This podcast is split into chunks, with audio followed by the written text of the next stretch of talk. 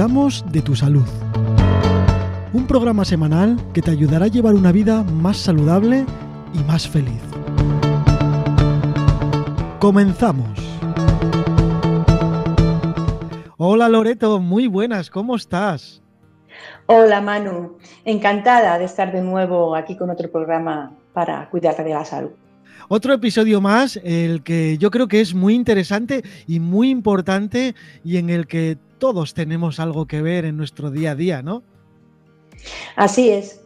Es un episodio más para cuidar nuestro cuerpo y nuestra mente en el día a día. Cuidar nuestra salud, que es tan importante y es lo que llevamos diciendo desde que empezamos este bonito programa. Hoy vamos a hablar del sueño, vamos a hablar de los problemas eh, que podemos tener en el sueño, vamos a hablar de cómo dormir y cómo tenemos que hacer. Loreto, ¿por qué es tan importante dormir bien?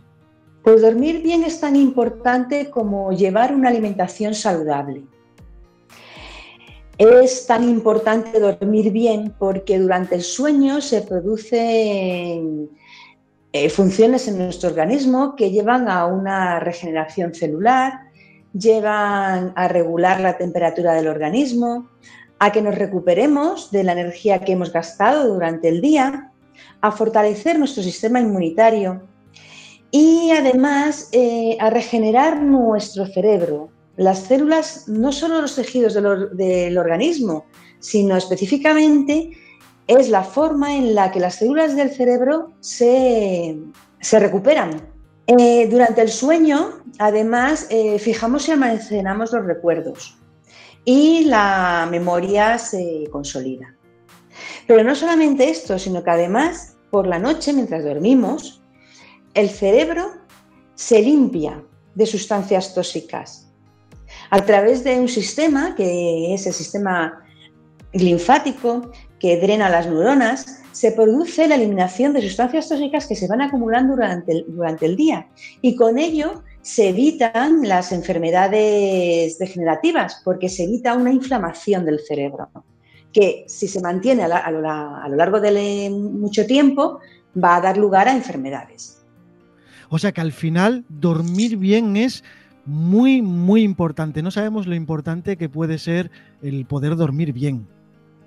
Dormir bien es tan importante que puede condicionar nuestro estado de salud si, no tenemos un sueño reparador. De hecho, no le damos la importancia que tiene. Y se ha visto que el 50% de los españoles duerme mal, pero solamente el 36% acude al médico para solucionarlo. Yo me encuentro muchas personas que dicen que duermen poco y que no tiene importancia para ellos porque se, levantan bien, pero aunque no lo noten, sí tiene importancia porque su cerebro está sufriendo. No, no se está produciendo esta limpieza de sustancias tóxicas y no se están regenerando las células del cerebro ni del resto de los tejidos. Yo era una de esas personas que hasta hace tres años aproximadamente, cuando empecé a cuidarme de verdad, yo era de los que dormía muy poquito, muy pocas horas. Eh, parecía que me levantaba bien y que estaba descansado, pero no, no es así. No es así, hay que dormir bien. No, no vale decir, he dormido cuatro horas, me levanto genial y venga, vamos a darle, vamos a darle al día. Así es, no vale. No vale, aunque pensemos que sí, no, nuestro interior no, se está regenerando ni estamos descansando, aunque pensemos que, lo hemos hecho. Loreto, cuéntanos un poco esa dificultad para dormir o esas alteraciones que tenemos en el sueño. Pues se produce alteraciones del sueño eh, en distintas fases de, mientras estamos dormidos. Puede ser que la alteración sea al inicio del sueño, de manera que no podemos quedarnos dormidos. Tenemos una dificultad para conciliar el sueño. Y son, bueno, las, personas que se acuestan empiezan a dar vueltas y tardan varias, varias horas eh, en dormirse. Aunque sea una hora, ya es bastante tiempo. Luego se puede producir una alteración del sueño a mitad de la noche. Esos despertares nocturnos que te despiertas a medianoche y ya no te puedes dormir y tardas también mucho en volverte a dormir. Otra alteración es cuando te despiertas antes de la hora a la que tienes prevista, porque, bueno, estás restando horas de sueño. Entonces tú despiertas dos horas antes de que te suene el despertador y ya no te puedes dormir, que además da mucha rabia cuando te, te despiertas y ya has perdido esas horas. Y luego hay otra alteración que es cuando te levantas ya cansado. Es que no he descansado, parece que me han pegado una paliza por la noche o me levanto y, ya no tengo fuerzas para iniciar el día. Pues puede ser también una alteración del sueño.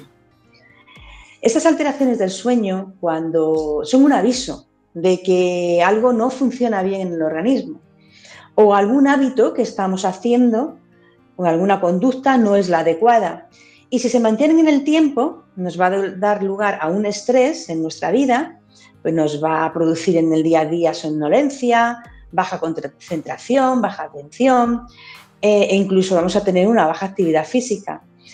Y mantenido a lo largo del tiempo, hay un deterioro, un deterioro físico, mental y emocional que puede llevar a enfermedades.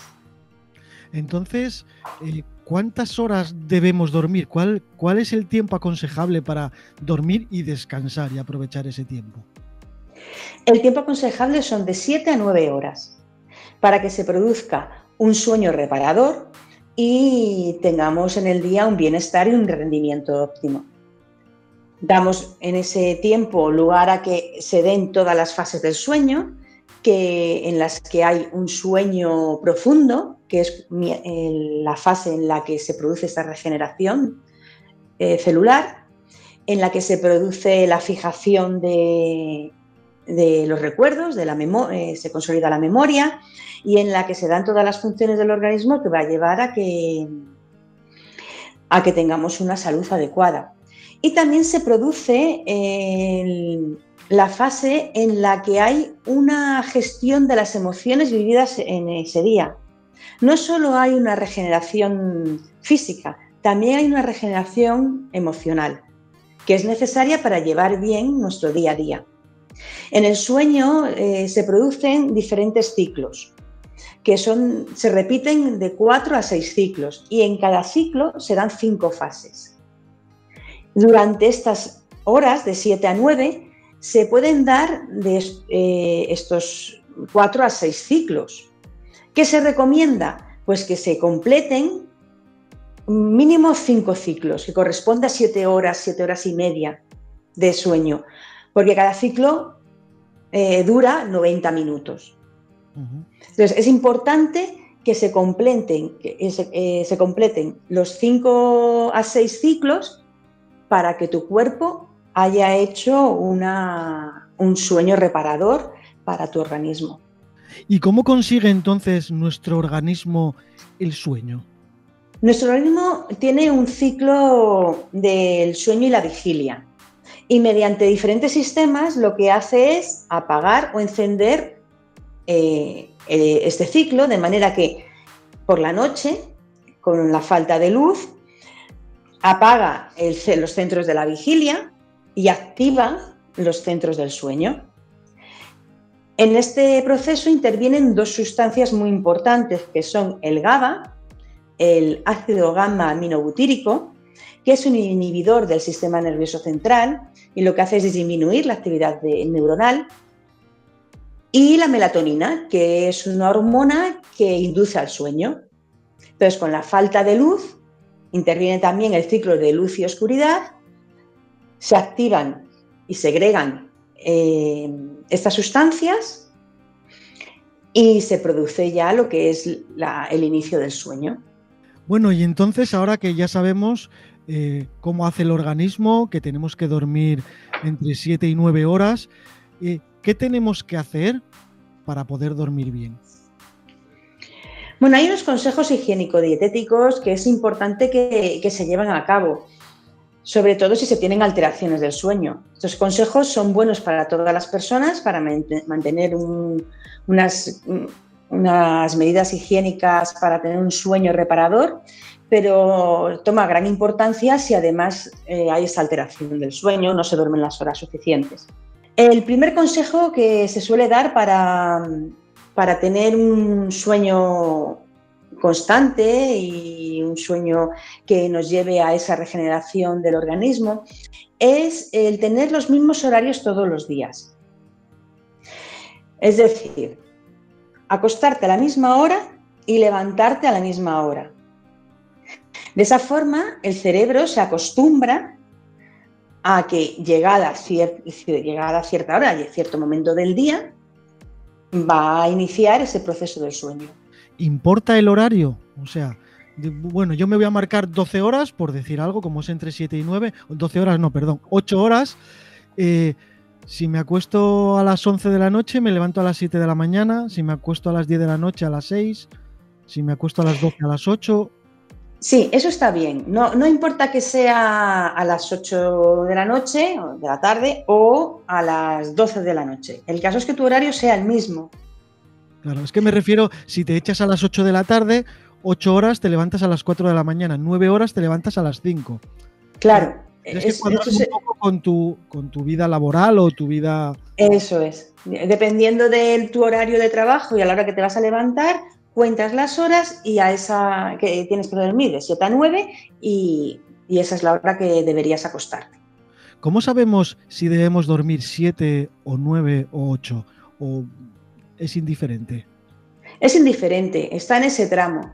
Habrá personas que duerman siete horas, bueno, pues hay siete horas y media completas cinco, ciclos, con lo cual es, una, siete horas y media están muy bien, y con nueve horas completas los seis ciclos, porque es muy importante que se completen los ciclos. Cuando el cuerpo se acostumbra a dormir esas horas y completarlos, pues se va a despertar cuando haya terminado de, realizar esos, esos ciclos que son necesarios. ¿Es cierto que a medida que llegamos a la vejez necesitamos menos horas o es algo que suena... Bueno, a medida que llegamos a la vejez es verdad que necesitamos a lo mejor dormir un poco menos, pues a lo mejor con cuatro ciclos de 4 a 5 sería suficiente, pero también es verdad que, es que se segrega menos melatonina.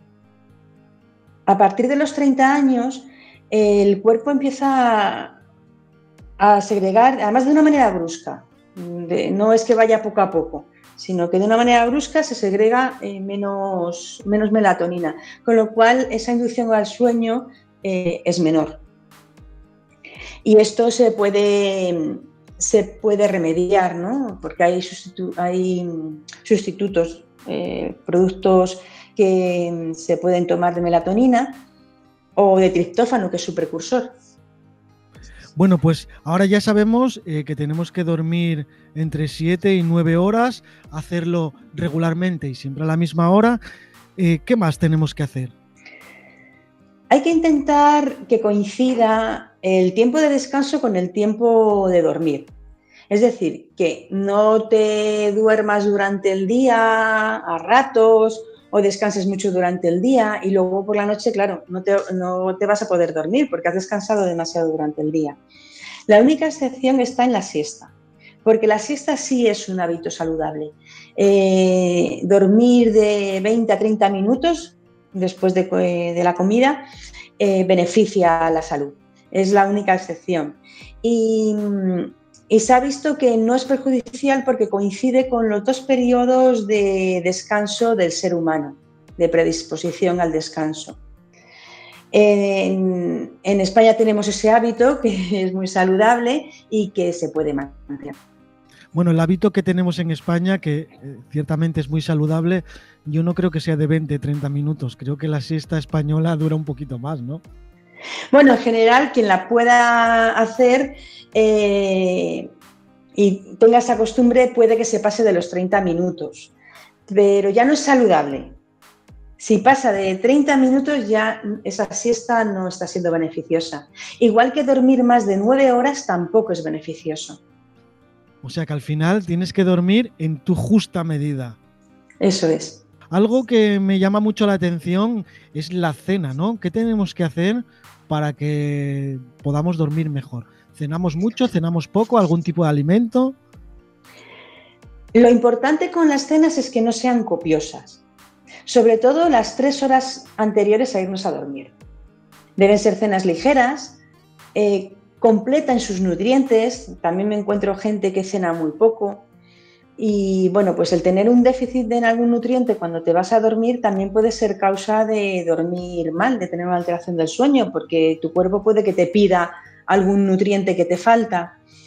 Y, bueno, lo único es reducir un poco los hidratos de carbono en la cena, que puede ser lo más difícil de digerir y no vamos a gastar esa energía en su totalidad por la noche, aunque sí hay un metabolismo basal que necesita energía, pero no es tanto como cuando tenemos una actividad física.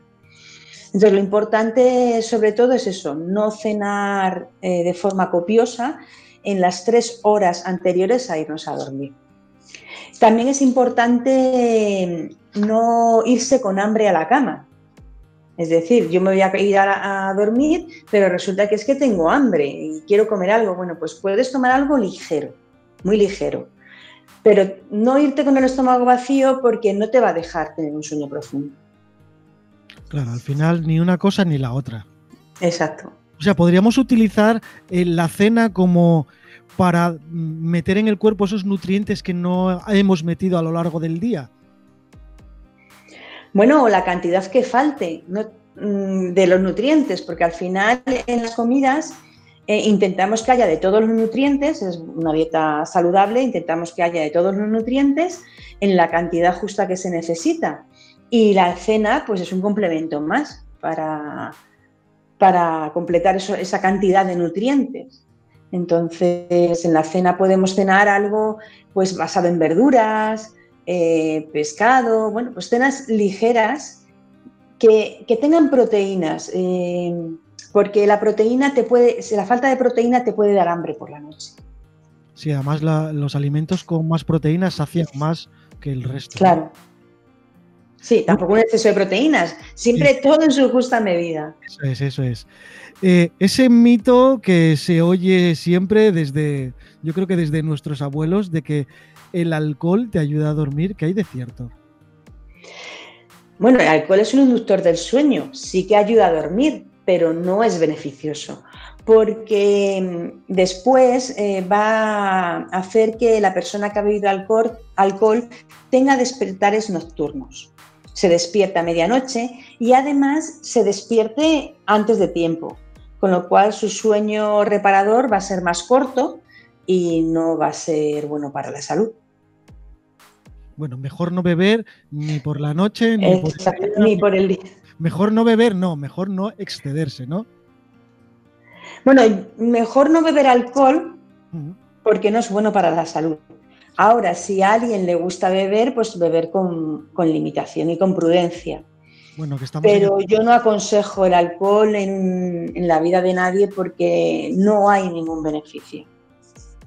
Hablamos exactamente igual que con el tabaco, ¿no? Que con fumar. Mejor. Igual, igual. Además, se aconseja también a las personas que tienen alteración en el, sueño que, que no fumen, que si fuman dejen de fumar. Bueno, hay otra cosa también que yo, yo sí que ya sabía y que creo que es cierto, lo de beber agua o beber líquidos antes de irte a la cama. Eh, no es que sea perjudicial, pero sí ayuda a que luego puedas tener ganas de, hacer pipí y tener que levantarte por la noche. Claro, eh, si bebes mucho líquido antes de irte a, a, dormir, pues a medianoche vas a tener una necesidad de levantarte a orinar. Entonces, para evitar eso es beber muy poco o lo mínimo posible para evitarlo. Otra cosita eh, de la gente que se cuida eh, a la hora de hacer ejercicio, ¿es buena hora hacer ejercicio antes de irte a dormir? No, antes de irte a dormir justo es perjudicial para tener un, sueño reparador. Eh, se aconseja que no se haga ejercicio a partir de las 7 de la tarde o cuatro horas antes de irte a dormir para que no te influya en el sueño, porque el ejercicio siempre va a hacer que tengas una actividad mayor en tu organismo, tanto cerebralmente como físicamente. Y eso dura. Luego te va a costar relajarte. Mm, yo hay personas que me dicen que no les influye. Bueno, pues si no te influye no pasa nada. Si tú tienes un sueño eh, toda la noche reparador, duermes tus 7 a 9 horas, no te despiertas antes de tiempo y te puedes dormir nada más meterte en la cama al ratito, pues fenomenal, no te está influyendo ese ejercicio que haces. Pero si te da alguna alteración de las que hemos hablado, puede que sea el ejercicio la causa. Sé que es una pregunta muy difícil, pero ¿cómo sabemos si estamos durmiendo bien? Bueno, estamos durmiendo bien cuando se cumple e, esas condiciones de acostarte y dormirte en poco, tiempo, no te despiertas a medianoche o te despiertas pero te vuelves a dormir enseguida, porque es verdad que tenemos microdespertares, eso forma parte de un sueño normal. Cambiamos en esos ciclos que, que he comentado, que son de 4 a 6, al cambiar de un ciclo a otro, se producen microdespertares, pero enseguida te vuelves a quedar dormido. Entonces, bueno, pues eso es, que tu sueño está siendo el adecuado. No te despiertas antes de la hora de levantarte eh, y, cumples esas 7 a 9 horas. Te levantas y te levantas descansado, te levantas bien. Eso es que tu sueño está siendo el adecuado. ¿La habitación o el lugar donde duermes tiene que tener algo en especial para dormir mejor o vale cualquier cosa? Sí, se duerme mejor si la habitación tiene un ambiente tranquilo, si no hay ruidos, eh, no hay luz, porque la luz es eh, quien activa los centros de la vigilia. Es, la, condición que va a activar nuestros centros de la vigilia y va a hacer que se segregue menos melatonina. Entonces es necesario una habitación en la que la temperatura también esté mm, sea la adecuada, no haya temperaturas extremas. Todas, todas estas condiciones afectan a, las, a la calidad del sueño. Si, se tiene alteraciones hay que prestar mucha atención a, estas condiciones de la habitación. Y la cama que sea cómoda, claro. Sí, eso es fundamental. Tener un colchón de calidad, eso creo que es uno de los primeros requisitos, ¿no? Sí, sí que eh, cada uno tiene el adecuado para él. Hay que investigar, que eso es otro estudio importante. ¿Qué colchón es el adecuado para cada uno? Hablando de luz y de aparatitos electrónicos que todos tenemos en casa, como en routers, despertadores, pantallitas, ya no me refiero a los efectos electrónicos, sino las lucecitas eh, deberían estar todas apagadas. Sí, las luces deben estar todas apagadas para que el cerebro sepa que es de noche y que tiene que segregar melatonina y que tiene que activar todas las sustancias que nos llevan al sueño. Eh, un hecho que se está dando son las luces de las pantallas de los móviles, las tablets, pues que ahí está habiendo una costumbre de irse a la cama y ponerse con el móvil este hecho es muy perjudicial porque el cerebro, percibe esa luz como que hay que estar alerta y que todavía se necesita el centro de la vigilia activado y no va a dar lugar a que se active en los centros del sueño. Un buen consejo sería eh, en tu habitación, en tu cama, cuando te vas a dormir, no llevar ningún dispositivo electrónico ni incluso tener televisor.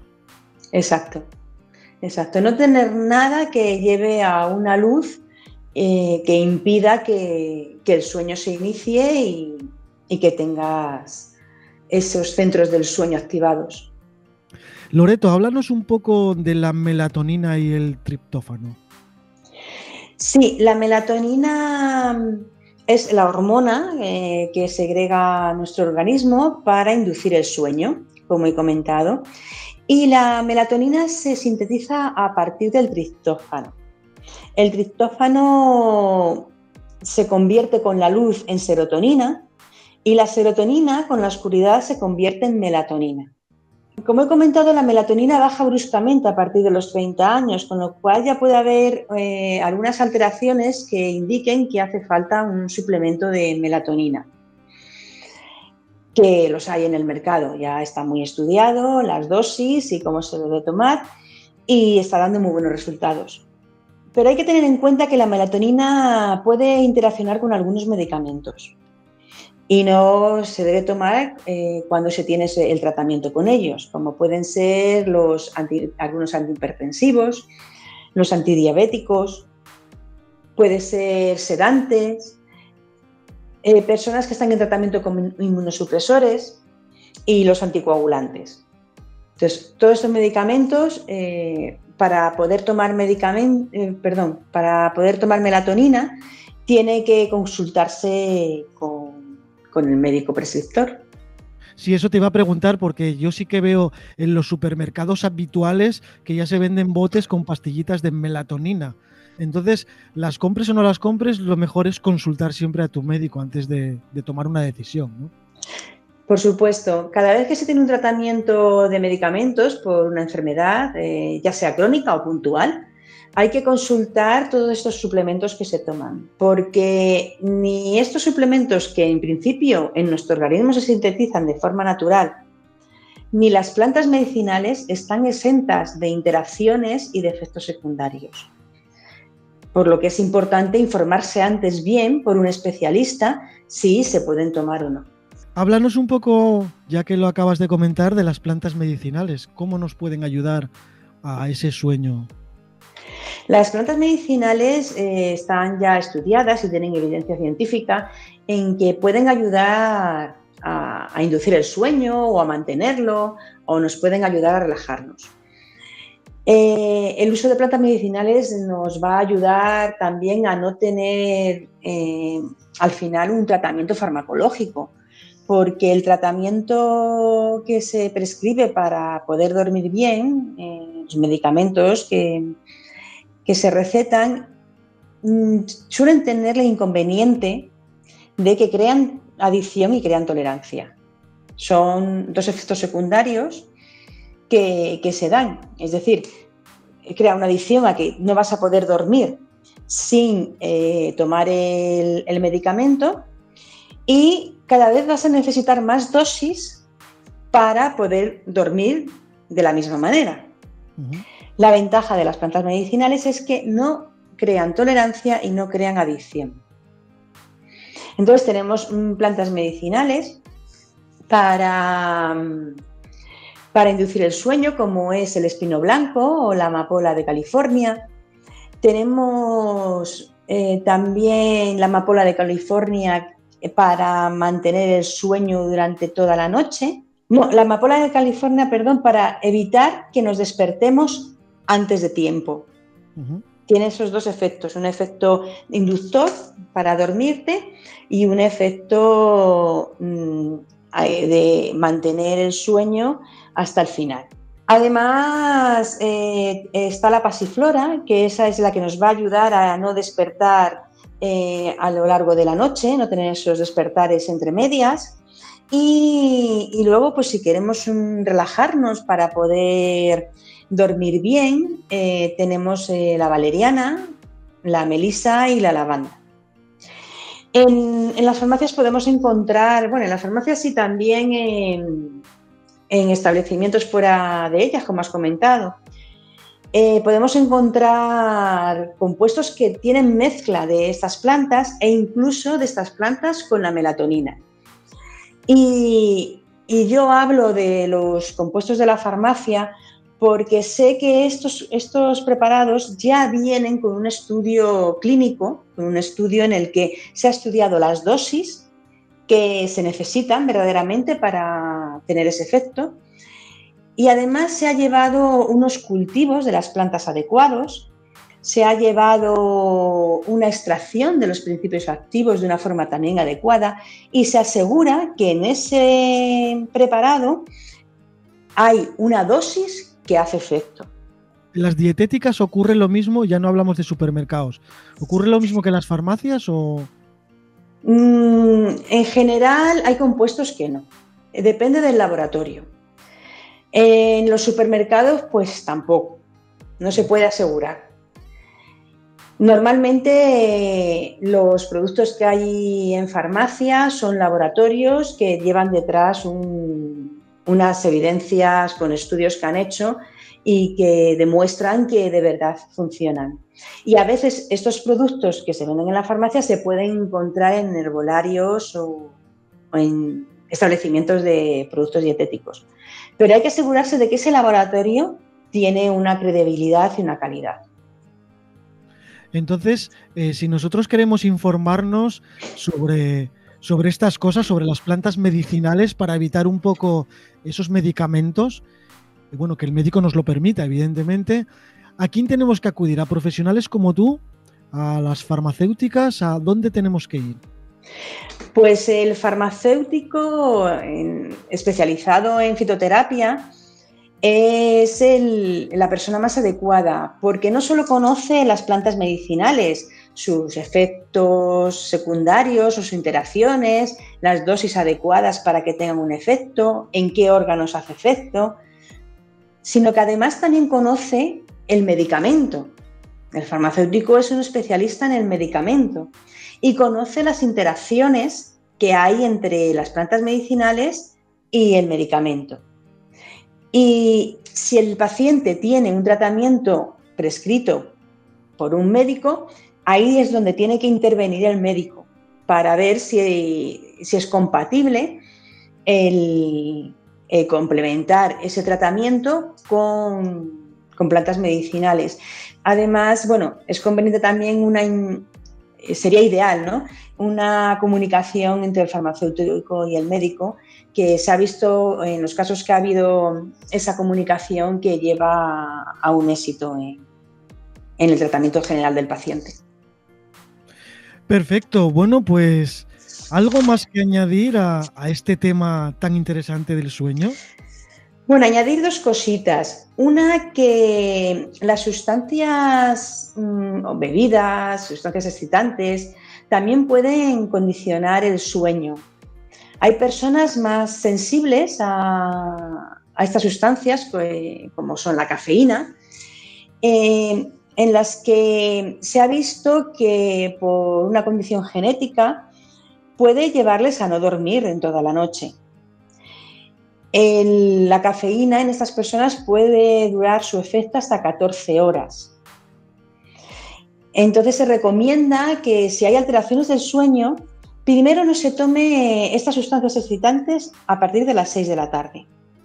Pero si aún así se sigue produciendo una alteración, pues se vaya viendo eh, si se toma demasiada cantidad de, estas sustancias, como la cafeína, o incluso si hay que retirarlas por completo. Porque sí es una importante causa de alteraciones en el sueño. Y por otra parte, mencionar que en los casos en los que no se puede tomar melatonina, o también es una opción a, tener en cuenta, eh, se puede mm, tomar triptófano directamente. Se puede tomar triptófano por la mañana, que con la luz se va a convertir, convertir en serotonina, y con la oscuridad esa serotonina se va a convertir en melatonina y nos va a ayudar a inducir el sueño. Y en este caso no, se produce ese inconveniente de que pueda perjudicar a la salud de algún modo la melatonina, porque el triptófano sigue toda su transformación natural, todo su proceso natural. Y también hay alimentos ricos en triptófano. Si no se quiere tomar suplemento, se puede probar primero con, con los alimentos ricos en triptófano que van a hacer que por la noche haya más melatonina. Y nada más, si, surge alguna duda, pues ya saben los oyentes que estamos disponibles para que nos hagan una consulta. Bueno, pues antes de despedirnos vamos a recordar eh, cómo ponernos en contacto contigo para esa consulta o, una sugerencia, ¿no? Para hacer un programa nuevo. Eh, ¿Cómo nos podemos poner en contacto contigo? Pues en mi blog consejoysalud.es, donde hay una página de contacto y tres formas de contactar, bien por el formulario o por mail o por un teléfono de WhatsApp. Y donde, además hay un post mm, extendido sobre el sueño y cómo, cómo dormir bien, en el que se explica lo que hemos eh, hablado hoy en el programa y además habrá una grabación del programa.